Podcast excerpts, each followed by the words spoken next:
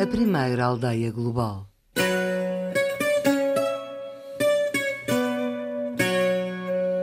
Alcobaça. A norte de Lisboa, Afonso Henriques concedeu a Bernardo praticamente a soberania sobre um vasto território, identificado atualmente pelo nome de Costa de Prata, que se estende das colinas calcárias do centro de Portugal até a Nazaré.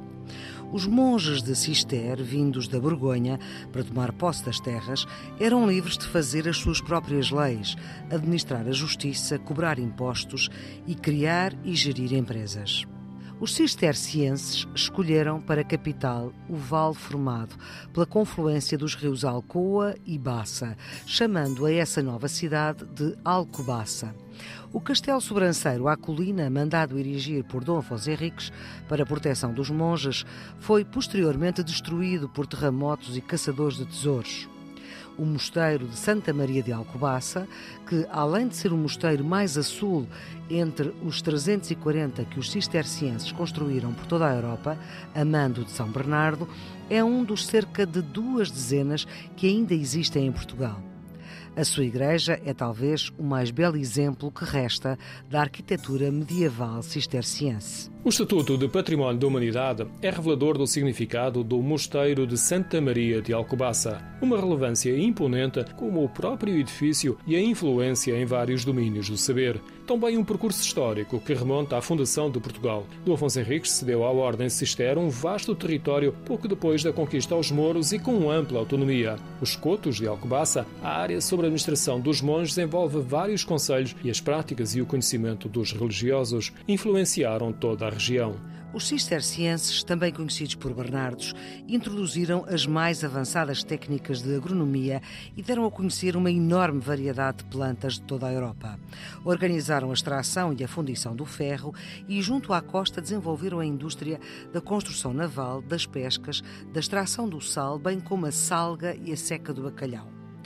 A confecção de compotas e conservas, segundo receitas suas, ainda hoje é um importante negócio, havendo mesmo uma feira desses produtos, juntamente com presuntos e salsichas caseiras, realizada anualmente em Leiria por ocasião da festa de São Bernardo. Como refere Alberto Guerreiro, antropólogo e diretor do Museu do Vinho de Alcobaça, os monges tiveram uma forte influência, por exemplo, na agricultura da região. Isso sem dúvida, porque de facto foram 800 anos de história aqui. Há duas alcobaças. Há uma alcobaça muito marcada, praticamente 800 anos de história da Ordem de Cister, portanto até 1833, que tinha essa tradição agrícola, né? eles eram conhecidos pelos monges agrónomos, né? como Joaquim Vieira Natividade os apelidou, e de facto, quer nas infraestruturas que criaram, no sistema hidráulico, na própria tradição das granjas, isso foi ficando. E depois há uma alcobaça dos finais do século XIX pelo século XX adentro, que é uma alcobaça agroindustrial e industrial de referência. De facto, esse legado é muito importante e ainda hoje se mantém. Aliás, não é só Alcobaça, todo o Oeste é de facto uma potência agrícola em Portugal. Portanto, não podemos esquecer, às vezes a gente pensa no Alentejo, pensa no Douro, mas o centro é que tem maior produção agrícola a nível nacional. Portanto, não podemos esquecer disso. E tem a ver muito a ver muito, muito com estas origens, obviamente. O alargamento da área agrícola, o pinhal e o posterior aproveitamento para o desenvolvimento da indústria naval são outros sinais da influência de Cister. Deram um forte contributo ao dinamismo económico, social e cultural da região, como sublinha Guilherme de Oliveira Martins. O convento de Alcobaça é fundamental no povoamento do território.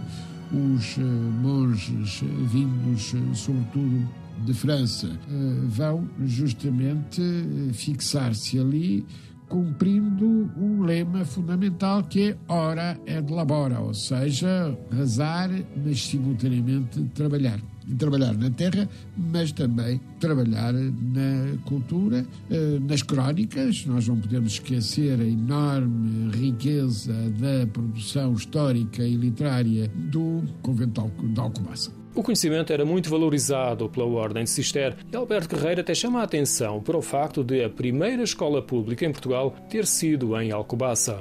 A Ordem de Cister foi extremamente inovadora. Foi uma ordem que teve sempre essa questão. Aliás, o grande símbolo deles era a luz, portanto, ele também a ver com o conhecimento, não só com a luz divina, mas que, sobretudo, de proteção para o próprio conhecimento, e que foram aplicando, quer nas suas agroestruturas, aliás, eles já tinham esse saber que vinha, que tinha sido adquirido desde os romanos, né? basta ver o sistema hidráulico, no fundo é uma, aplicação dos conhecimentos do Vetrúvio e de outros. Aliás, e a Alcobaça tem esse, tem esse sinónimo.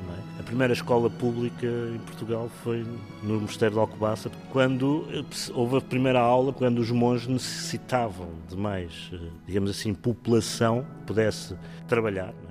e que tiveram esse cuidado de instrução quase pública, não é? Essa questão, de facto, eles sempre tiveram esse cuidado com o conhecimento, não é? E foram transmitindo esse, isso, não é? Não, não só ao nível de... Depois tinham, obviamente, um parcelo de território enorme, que era um autêntico Estado dentro do próprio Estado, não é?